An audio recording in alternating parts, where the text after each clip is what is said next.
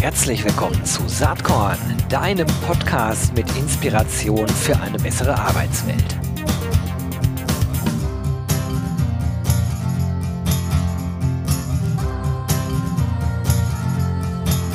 Hallo und herzlich willkommen zum Saatkorn Podcast. Heute mal wieder ein spannendes Thema, denn es geht um digitale Transformation und um Education. Ich habe demzufolge auch einen spannenden Gast heute hier am Start. Es ist Nicole Geizionas. Sie wollte ursprünglich Kapitänin eines Raumschiffs werden, um die Zukunft zu erforschen. Tja, man könnte sagen, Ziel erreicht, denn sie ist heute Gründerin und Co-CEO der Online-Education-Plattform XU und beschäftigt sich mit den Zukunftskompetenzen von morgen. Also herzlich willkommen, Nicole. Ich freue mich sehr, dass du da bist. Ja, hallo Gero, ich freue mich auch. Danke für die Einladung. Mega spannend, was ihr da macht seit 2016, sechs Jahre am Start. Ähm, mhm. Erklär doch mal, ist das eine University? Ist das ein Learning-Programm? Ähm, was, was macht ihr da? Ihr bildet Individu Individuals aus, die sich in der in Digitalthemen weiterbilden wollen, aber ich glaube, ihr helft auch Unternehmen gleichzeitig. Ne? Äh, exakt, genauso wie du sagst. Also wir als XU Group, das ist die Holding oben drüber, ähm, machen äh, in Summe zwei Themen. Wir haben auf der einen Seite die XU, die Exponential University, unsere Hochschule, die sich äh, rein auf das Thema Digitalisierung in Bachelor- und Masterstudiengängen, ähm, sag ich mal, spezialisiert hat. Man kann Digital Business, Data Science, äh, Coding und Software Engineering, aber auch Digital Transformation, Digital Marketing und Social Media studieren. Und dort kümmern wir uns zwar natürlich um die jungen Menschen, die äh, zu uns kommen. Und auf der anderen Seite, ähm, damit sind wir gestartet, äh, damals in 2016, bevor wir auch die Hochschule natürlich äh, akkreditiert implementiert lassen haben, ähm, kümmern wir uns um die Unternehmen und begleiten die in der digitalen Transformation und haben uns da natürlich stets weiterentwickelt mit äh, unterschiedlichsten Schwerpunktthemen. Heute ähm, das Thema, neben dem Thema Digitalisierung machen wir das Thema Nachhaltigkeit und Elektromobilität, also so die großen Megathemen. Und ähm, ja, rund um das Thema Education, wir haben eine eigene Plattform, wo man darüber lernen kann, bieten große Lernreisen an, aber auch kleine, äh, kleine Brain Bites, so wie wir es nennen, kleine Lernnuggets von 30 Minuten um natürlich sich in den Themen rund um Digitalisierung, Nachhaltigkeit und Elektromobilität tatsächlich natürlich auch ähm, dort fit zu machen. Ich finde das ja mega spannend und ich oute mich jetzt mal. Ich kannte euch äh, bis vielleicht vor einem Vierteljahr gar nicht, nämlich als die Anfrage kam, hast du nicht mal Lust, mit jemandem von der XU zu sprechen? Ich so, X what? Ja, XU, Exponential University. Und wenn man sich dann anfängt damit zu befassen, also das ist mega spannend. Wie viele Studierende habt ihr denn im Moment? Genau. Wir sind noch eine kleine feine Hochschule, aber am expandieren. Also wir haben jetzt äh, den äh, mit dem dritten Jahrgang gestartet und wir haben ungefähr äh, 200 äh, bis 250 Studenten in den Bachelor- und Masterstudiengängen. Ja. Bei den Unternehmen, das sind natürlich einige viele tausend, weil meine Passion ist es einfach sehr viele Menschen zu bewegen, weil ich erst dann daran glaube, dass sich etwas bewegt, dass dann ein Impuls durch die Unternehmen geht. Mhm. Ähm, ganz, ganz, blöd gefragt, äh, vor allen Dingen während der Corona-Zeit jetzt, ähm, da läuft bei euch wahrscheinlich aber sowieso alles virtuell und digital, oder? Ja, absolut. Natürlich haben wir unser Geschäftsmodell auch angepasst. Ähm, die Hochschule ist nach wie vor äh, auch physisch und es ist für die jungen Menschen insbesondere in der Corona-Zeit auch sehr wichtig gewesen. Mhm. Wir haben sehr viel Platz und haben versucht natürlich ähm, wirklich, wenn es möglich war, auch die, die Studenten zusammenzubringen, weil wenn man als junger Student in seinem kleinen WG-Zimmer sitzt und alles äh, virtuell äh, lernen darf, sage ich in Anführungszeichen, ähm, ist das doch schon auch wirklich anstrengend und geht aufs Gemüt. Also von daher gucken wir natürlich auch, dass wir da entgegenwirken und äh, wirklich auch äh, zusammenkommen und zusammenarbeiten können. Und äh, bei den Unternehmen, ja, da war der Schalter umgelegt und es ist alles virtuell gelaufen. Und ich muss sagen, ähm, das ist äh, tatsächlich großartig, äh, weil es einfach zeitsparend ist, was man bevor ähm, Corona da war, gereist ist und Meetings hatte, sage ich mal, ähm, die in Deutschland, Europa oder weltweit stattfanden, könnte man, konnte man jetzt alles remote machen. Und das fand ich schon von Vorteil. Und es gab natürlich auch einen Riesenschub, ähm, den wir bemerkt haben, dass die Menschen sich einfach äh, sehr persönlich auch weiterentwickeln und digitalisieren. Ja, absolut. Also da kann ich äh, aus meinem eigenen individuellen Erleben eigentlich auch nur sehr positiv drüber reden. So als Geschäftsführer einer Agentur war ich früher vier Tage die Woche auf Achse. Also früh mhm. morgens los, spät abends zurück. Und ähm, ja, durch Corona arbeite ich jetzt gefühlt nicht weniger. Ich schaffe mehr in kürzerer Zeit und habe mehr Zeit dann auch noch äh, privat irgendwie mich um Hobby zu kümmern. Und dergleichen. Also ganz individuell äh, empfinde ich das als einen riesen Vorteil, auch wenn natürlich Corona an sich vielleicht äh, nicht so schön ist als, als der Grund, der dafür herhalten muss. Nur das wäre ja sowieso so gekommen, nur halt viel, hätte wahrscheinlich viel länger gedauert. Ähm, ich finde jetzt erstmal interessant, äh, wenn man bei euch auf die, äh, auf die Webseite geht, die ich natürlich in den Show Notes verlinken werde, dann sieht man ja, dass ihr auch verschiedene Lernprogramme natürlich äh, anbietet. Also es gibt, glaube ich, dann Vollzeitstudium, es gibt auch Nano-Degrees, ne? Mhm. Äh, wo man in bestimmten Themenfeldern sich sozusagen weiterbilden kann. Mhm. Ähm, wie ist das denn sozusagen von den, von den Schwerpunkten her? Gibt es da irgendwie so, so äh, Bestseller, so, so, so Dinge, die besonders nachgefragt sind? Jetzt äh, erstmal von den Studierenden aus betrachtet. Auf die Unternehmensseite, die ja für diesen Podcast spannender ist, kommen wir dann gleich noch ausführlicher zu sprechen. Absolut. Also, was natürlich die Bestseller sind äh, in, in den Bachelor-Studiengängen, muss man ganz klar. Es ist eine gute Verteilung zwischen Coding und Software, Digital Business, Digital Marketing, Data Science. Es ist schon eine gute, gute Verteilung. Aber was man natürlich merkt, das Thema äh, Marketing und Social Media ist natürlich auch wahnsinnig nachgefragt. Und wir sind äh, hier in Deutschland, Europa die erste Hochschule, die äh, mit Influencern zusammenarbeitet und über TikTok gegangen ist. Und es ist, war unheimlich spannend natürlich, dass die Studenten das mitverfolgen konnten und äh, selber, sage ich mal, auch mit daran arbeiten an unserer eigenen äh, Hochschulstrategie, wie wir uns nach außen vermarkten. Und äh, da ist schon, sage ich mal, ein Stück weit äh, der Hype oder wie du es formuliert hast, ein Bestseller mit drinne, dass äh, sehr viele Studenten natürlich das Thema Social Media äh, sehr, sehr stark äh, lieben und äh, darin auch, äh, sage ich mal, nicht nur fit gemacht werden, sondern sich selber auch fit machen.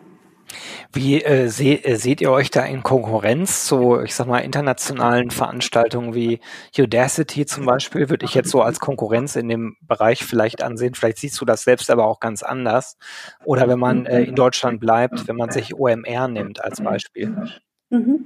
Also auf der Hochschulseite, sage ich mal, sind eher äh, der, der, der Wettbewerb oder, äh, sage ich mal, die, die Partneruniversitäten sowie die Code University, äh, sage ich mal, unser in Anführungszeichen Wettbewerb. Ich sage das immer sehr ungern, weil ich glaube, wir arbeiten ja auch alle miteinander und miteinander an dem mhm. Ziel, das Thema für junge Menschen, also die jungen Menschen äh, die Zukunftsjobs für morgen natürlich auch irgendwie darin, sie fit zu machen und zu qualifizieren. Also deswegen spreche ich immer ungern vom Wettbewerb, aber dann sind es eher so die Hochschulen in diesem Umfeld, ähm, sage ich mal, Udacity und OMR sind eher, sage ich mal, ähm, Unternehmungen, die natürlich auch das Thema Marketing nach vorn bringen, aber keinen äh, Abschluss, sage ich mal, in Bachelor und Master natürlich machen können.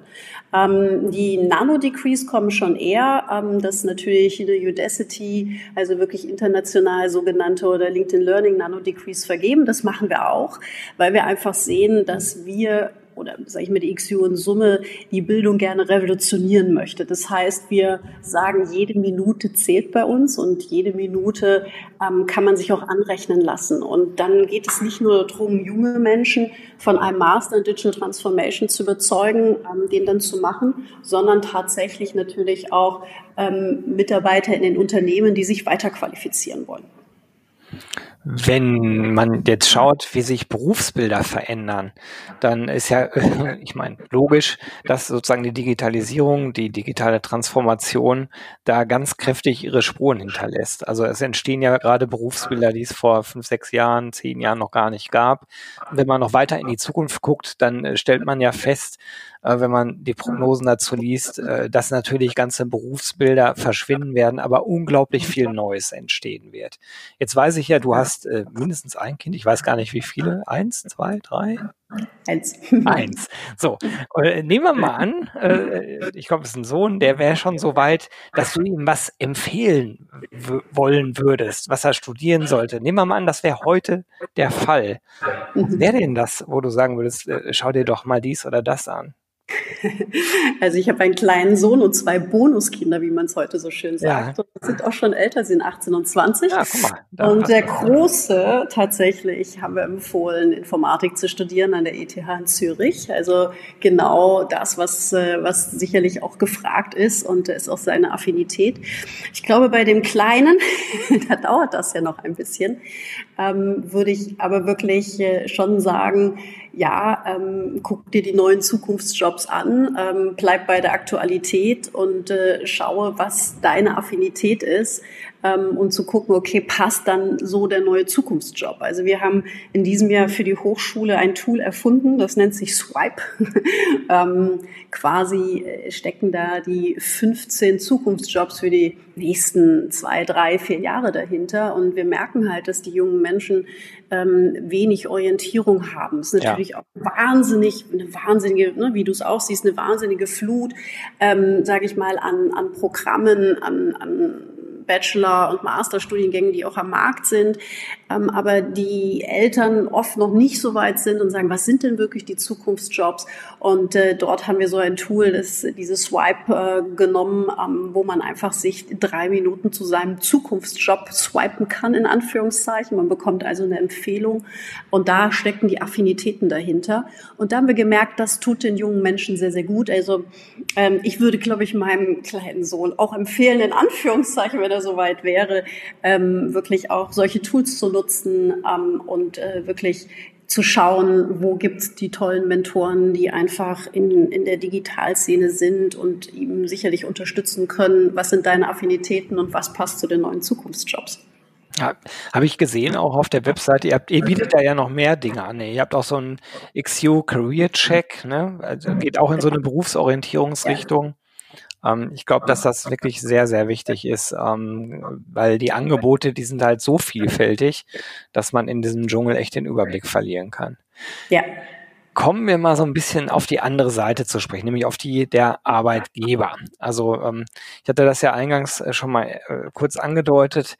Ich selbst komme aus dem Employer Branding und Recruiting und ähm, muss auch gestehen, mir ist eigentlich erst so im letzten Jahr immer deutlicher geworden, dass natürlich bei der Demografiestruktur, die äh, Deutschland so hat und bei den ähm, bei der Arbeitsplatz, äh, bei der Arbeitsmarktnachfrage, die inzwischen von den ArbeitgeberInnen kommt, ähm, wir natürlich in ein Riesenthema reinrutschen, ne? weil irgendwann natürlich diese ganzen Digitalexpertinnen, die eigentlich benötigt würden, auch durch Zuzug äh, oder andere Maßnahmen, also vielleicht Frauen schneller nach der Familiengründung wieder in Jobs bringen etc., all das, was es so gibt, einfach die Lücke nicht werden füllen können. Und das bedeutet am Ende, dass die Unternehmen doch sehr stark selbst mit in die Weiterentwicklung investieren müssen. Das ist ja auch ein Teil der Existenzberechtigung für solche Institutionen wie die äh, XU. Ähm, wie schätzt du ein, wie diese Entwicklung wird? Also ich glaube, dass Re- und Upskilling das Riesenthema der nächsten Jahre werden wird. Vielleicht siehst du das auch schon so, dass es heute so ist. Würde mich mal interessieren. Ja, absolut. Ich glaube, ähm, jetzt haben wir ja auch schon in 16, 17 gegründet und ich habe immer in ein Unternehmen so reingerufen und da kam in Anführungszeichen wenig zurück ja. zu dem Thema Education. Ähm, wenn du jetzt reinrufst, kommt ganz viel zurück, beziehungsweise da sind schon ganz viele da und sagen, okay, wir müssen da einfach was tun. Ich glaube, das ist eins der größten Themen und ich finde, insbesondere in Deutschland ähm, hat auch jeder Mitarbeiter, sollte die Chance haben, äh, sich weiter qualifizieren zu lassen. Also ob das eine Kurzqualifikation ist, ähm, um in meinem Job fitter zu werden ähm, oder tatsächlich, wie man äh, so schön sagt, Neudeutsch Reskilling oder eine Umschulung zu machen, um in einem anderen Job fitter zu werden. Und du hast ja eben gerade sehr gut gesagt, wie schließen wir eigentlich die Lücke? Ich sehe in den Unternehmen Riesenlücken, dass wir bestimmte Jobs für die Zukunft nicht besetzen können. Und äh, deswegen ist es, glaube ich, wichtig und deswegen bin ich auch immer jemand, der äh, sagt, keine Angst vor der Digitalisierung. Ja, es fallen natürlich Jobs weg durch Automatisierung und, und, und. Also das, das ist ganz klar. Aber es entstehen auch wahnsinnig neue Felder und neue Jobs. Und warum nicht die Mitarbeiter daraufhin zu qualifizieren? Und äh, damit natürlich auch die Lücken zu schließen. Und gerade im Recruitment, wir werden es gar nicht schaffen, ähm, sage ich mal, in Coding und Software Engineering, also nur als kleines Beispiel oder im Bereich Data, ähm, diese Menschen äh, wirklich zu finden, auch international zu rekrutieren. Ähm, da sind, äh, sage ich mal, die Global Player an einen oder anderen Stelle vielleicht noch schneller und können noch mehr bieten, sondern wir müssen, äh, müssen einfach mit den Unternehmen gemeinsam schauen, wie können wir das, die Mitarbeiter, die da sind, wirklich exzellent äh, weiter qualifizieren, dass sie diese neuen Jobs machen können.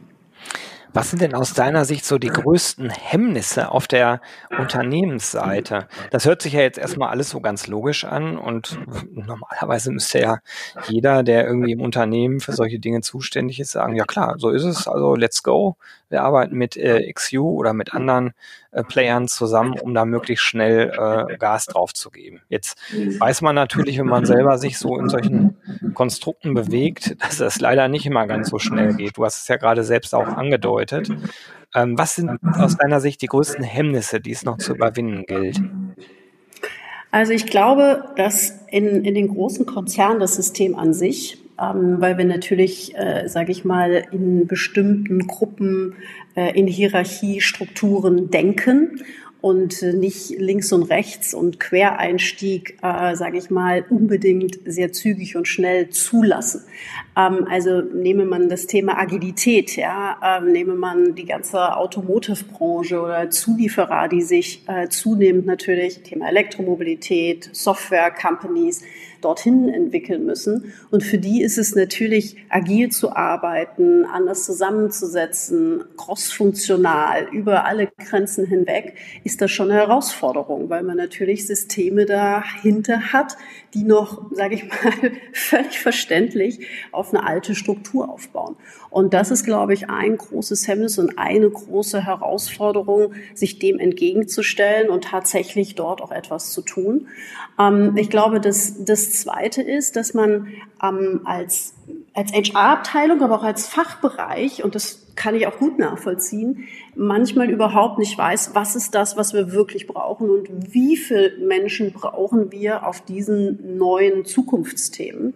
Und äh, dann muss man natürlich anfangen, Konzepte zu entwickeln, strategische Ausrichtungen zu definieren. Und das ist natürlich auch, sage ich mal, schon auch mit einer Anstrengung verbunden und natürlich mit viel Mut, diese Schritte zu gehen und zu sagen, okay, wir machen das jetzt. Wir bilden jetzt einfach mal 300 oder 1000 Menschen äh, in, in einem neuen Zukunftsthema aus, ähm, weil das einfach absolut notwendig ist. Und äh, da ist man, glaube ich, einfach noch zögerlich. Also das ist, äh, glaube ich, da brauchen wir einfach noch mehr Mut, wirklich diesen Weg zu gehen. Aber es gibt unheimlich viele Unternehmen, was ich sehe, die sich, die wirklich 20, 30, 40.000 Menschen in die Elektromobilität führen, weil sie sagen, okay, das ist unsere Transformation. Mhm. Alle müssen das Wissen darüber haben. Und natürlich gibt es dann äh, Mitarbeiter, die brauchen spezifische Lernreisen und spezifisches Wissen. Aber alle müssen dieses, dieses, äh, dieses Wissen haben. Und ich glaube, das ist so Schritt für Schritt ist da so, so ein Umdenken, dass auch viele Menschen, äh, sage ich mal, dieses Wissen brauchen. Also ich bin der absolute Befürworter, ähm, dass erst mit vielen Menschen äh, tatsächlich der Impuls durch das Unternehmen geht, wenn viele Menschen auch vom Gleichen sprechen und eine gleiche Sprache haben. Und äh, das, glaube ich, ist, ist einfach, einfach wichtig und das sehe ich immer noch als Hemmnis, ähm, so ganz, das ganze digitale Thema voranzutreiben, dass wir eine Sprache sprechen, dass wir transparent sind und dass wir einfach ein Stück weit auch diese Ängste nehmen. Hm. Gibt es da Unternehmen, wo du sagst, die sind äh, aus deiner Sicht schon so best in class, also die, die, die solche Transformationswege gerade beschreiten oder vielleicht sogar schon sehr weit sind? Ja, also ich glaube schon, dass es innerhalb äh, der, der großen Konzerne, DAX-Konzerne schon äh, so ein paar gibt, die sich da schon sehr fortschrittlich auf den guten Weg begeben und wirklich große Transformationen anstoßen. Ähm, das ist sicherlich auch von den Branchen unterschiedlich, äh, weil alle auch unterschiedlich gestartet sind mit dem Thema digital. Ähm, aber ich glaube, da sind schon einige wirklich einfach auch gut auf dem Weg. Ähm, nichtsdestotrotz stelle ich einfach noch fest, die Hemmnisse, die ich auch genannt habe, hemmen natürlich auch das ganze Thema Upskilling und Reskilling. Ähm, und da könnten wir eigentlich noch viel, viel mehr machen, weil die Mitarbeiter wollen. Jetzt hast du gerade ähm, die Großkonzerne so ein bisschen hervorgehoben. Mich wundert das nicht, weil dort natürlich ähm, entsprechende Budgets vorhanden sind und auch, weil die äh, von der Personaldecke in der Regel so ausgestattet sind, dass sie ja eigene Learning-Abteilungen haben, die ja auch irgendwo zeigen müssen, dass sie weiter en jour sind und sich dann automatisch mit äh, bewegen müssen. Wie ist das im Mittelstand aus deiner mhm. äh, Einschätzung heraus? Weil ich habe oft den Eindruck, in dem Themengebiet, wo ich so heimisch bin, die werden leider erst so langsam wach. Es gibt einige, die schon sehr gut unterwegs sind und ich habe aber bei der Masse leider das Gefühl, dass zwischen dem, was sie abends vielleicht in den Nachrichten sehen und zwischen dem, was sie dann tags überleben, eine riesige Kluft ist. Ja, den Fachkräftemangel gibt's, nur nicht bei uns. Das ist natürlich ein bisschen naiv, den gibt's überall. Äh, wie, wie ist das in deinem Themenfeld? Hm, bestätigt ihr total. Also auch bei, bei den äh, Mittelständlern oder bei den Kleinstunternehmen, die haben sicherlich nicht immer das Budget, aber nichtsdestotrotz auch mit kleinem Budget, ich bin jetzt mal so hart in der Aussage, kann man natürlich auch einiges machen und es gibt natürlich auch einiges am Markt. Und äh, ich glaube, da, da muss der, der Mittelstand führende Mittelstand, aber auch die kleinen Unternehmen wirklich auch umdenken und jetzt einfach auch, auch rangehen.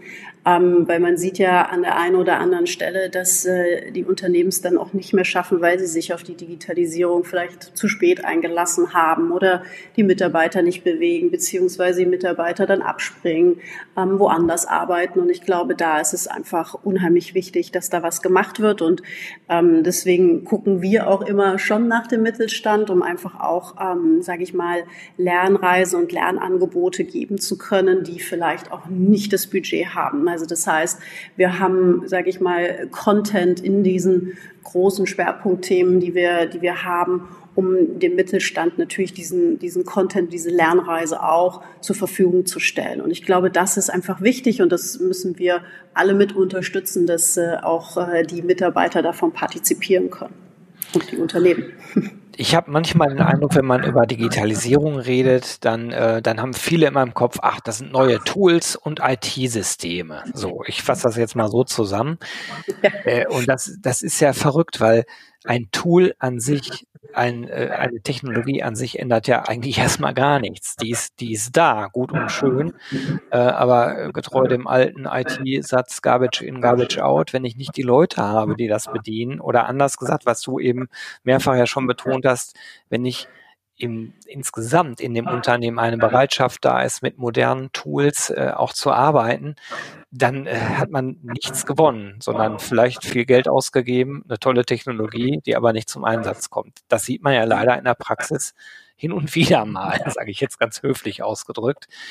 Ich glaube ja, dass neben dem ganzen Verständnis, was sozusagen äh, Digitalisierung äh, auf einer technologischen Ebene bedeutet, äh, ganz, ganz wichtig ist auch zu lernen, dass ein Mindset sich verändern muss. Also dass man veränderungsbereit sein muss und äh, Veränderung als Chance sieht und nicht als Bedrohung. Spiegelt sich das auch in eurem Curriculum irgendwie wieder? Ja, absolut. Also das, was du sagst, das, da geht mir das Herz auf. Der Mensch steht im Mittelpunkt. Und wenn wir die Menschen nicht haben, dann funktioniert das ganze Thema digital auch nicht. Und dann hast du tolle Tools und äh, ein tolles System drumherum und tolle IT, aber keiner kann es bedienen ähm, und keiner macht was. Ich glaube, der, die, die Chance ähm, ist einfach gigantisch groß für die Menschen, aber ich sehe natürlich auch, auch die Ängste. Und ich glaube, die muss man einfach, so wie du es gerade auch gesagt hast, die muss man ein Stück weit nehmen und Transparenz schaffen und sagen, für was ähm, für was nutze ich das? Welchen Impact habe ich als Mitarbeiter oder als Person, ähm, jetzt ein Beispiel dieses Tool zu nutzen? Und was bringt mir das auch? Und ich glaube, das ist unheimlich wichtig. Also wir sprechen immer vom Engagement. Also wir ja. müssen Mitarbeiter mitnehmen und engagen. Die kommen nicht von alleine. Und wir haben ja schon einfach auch einen wahnsinnig anstrengenden Alltag und müssen uns verändern. Und die Informationsflut ist wahnsinnig. Und jetzt durch Corona alles, sage ich mal, virtuell auch zu machen, diese Herausforderungen sind einfach für einen Menschen gigantisch. Und ich glaube, da ist es äh, noch wichtiger geworden, äh, tatsächlich die Menschen mitzunehmen und zu sagen, hey, lern 20 Minuten am Tag ja, zu dem Thema, was dich fitter macht. Und äh, das ist, glaube ich, wichtig. Und da muss man natürlich auch das gesamte Lernen umstellen. Man muss mit Spaß lernen. Also wir sprechen immer vom Edutainment in Anführungszeichen. Ja, also man kann nicht einfach irgendwie, äh, sagen wir mal, sich was anlesen, sondern man muss natürlich auch ein Verständnis dafür entwickeln. Und da ist es wichtig, dass es auch Lernformate gibt, die die unterschiedlichsten Menschen mitnehmen und äh, wo diese Hürde auch abgebaut wird, zu sagen, um Gottes Willen, jetzt muss ich da irgendwie zehn Stunden irgendwas lernen. Also wann lerne ich, wie lerne ich, in welchen Formaten lerne ich? Ich lerne mit Spaß und ich habe danach auch noch einen Abschluss und ich weiß, wie ich es anwenden kann. Und ich glaube, das muss man deutlich machen äh, in, in, in dem gesamten Bildungs, der gesamten Bildungsthematik, weil viele noch denken, na ja, dann muss ich da irgendwie auf die Schuhbank und dann sitze ich da und gucke mir Folien an, sondern es geht auch ganz, ganz anders, dass man auch das in den Arbeitsalltag integrieren kann. Und das finde ich wichtig und das muss man natürlich deutlich machen. Ja, super. Lass uns doch noch mal kurz ein bisschen nach vorne gucken und zwar für die äh, Exponential University selbst. Ähm, ich, ich bin ja ganz beeindruckt, was ihr seit 2016 auf die äh, Beine gestellt habt. Aber lass uns mal einfach nur mal in diesem Jahr nach vorne gucken. Was sind denn die Ziele in diesem Jahr? Habt ihr irgendwelche Neuentwicklungen, irgendwelche Themen inhaltlicher Art äh, oder vielleicht auch äh, programmatischer Art, an denen ihr gerade arbeitet? Mhm. Also auf der Hochschulseite ist es ganz klar weiterer Ausbau des Thema Project-Based Learning, also wirklich äh, die, die Studenten schnell in die Projekte mit reinzubringen, mit den Unternehmen zusammenzuarbeiten. Ähm, das ist äh, einfach, äh, sage ich mal, First bei uns, ähm, aber wir gucken uns natürlich auch an, was schaffen wir technologisch in den Vorlesungssälen, so dass man auch das Thema virtuell äh, weiter voranbringen kann. Da gibt's wirklich tolle, tolle Technologien. Also das ist äh, das steht so, so auf der Plattform in Anführungszeichen äh, für dieses Jahr. Und ähm, auf äh, den Unternehmensseiten ähm, ist bei uns das Thema Nachhaltigkeit ist ein großes äh, Thema wo du hast eben von Mindset gesprochen, ähm, wo ich glaube, wir sehr stark am Mindset alle zusammenarbeiten müssen. Und deswegen haben wir uns dem Thema angenommen, weil einfach die Nachfrage auch von den Unternehmen so groß ist, die einfach sagen, hey, wir müssen unsere Mitarbeiter weltweit in dem ganzen Thema Nachhaltigkeit, und das ist ja kein unkomplexes Thema, sind ja sehr viele Schichten und Unterthemen äh, drunter. Ähm, wir müssen, wir müssen die Leute fit machen. Wir brauchen da ein gemeinsames Mindset und wir müssen da nach vorn gehen. Und das ist, sage ich mal, thematisch und vom Themenschwerpunkt, ähm, sage ich mal, da, wo wir in den Ausbau gehen, in den Content reingehen, ähm, das steht eigentlich äh, für, für dieses Jahr an und stets natürlich die Weiterentwicklung und das ist so ein bisschen meine Herzensangelegenheit, dieses Engagement. Also wie lernen Menschen? Wie kann man das integrieren? Und ich finde es immer total spannend, ähm, dass, äh, sage ich mal, die anderen Länder wie USA oder China permanent irgendwie die, das Thema Lernen und Bildung in den Arbeitsalltag äh, integrieren kann. Und wir sind noch davon entfernt. Und das ist so, äh, sage ich mal, äh, unser Thema. Wo, wie können wir äh, das Thema Education, ob Upskilling, Reskilling, lange Programme, kurze Programme mehr in den Arbeitsalltag integrieren? Und da werden wir uns sicherlich noch weiterentwickeln. Hört sich mega spannend an. Hat man richtig Lust, direkt äh, sofort mitzumachen bei der XU School. Ähm, vielleicht letzte Frage. Was, was ist denn bei all dem Inspirierenden, was du jetzt hier so zum Besten gibst, was ist denn vielleicht ein persönliches äh, Inspirationserlebnis bei dir? Hast du irgendein gutes Buch gelesen, was du hier weiterempfehlen kannst oder einen Film gesehen oder irgend, irgendwas anderes? Ah, also mich inspirieren Menschen. Ähm, ich finde es großartig. Mich inspiriert aber auch mein kleiner Sohn.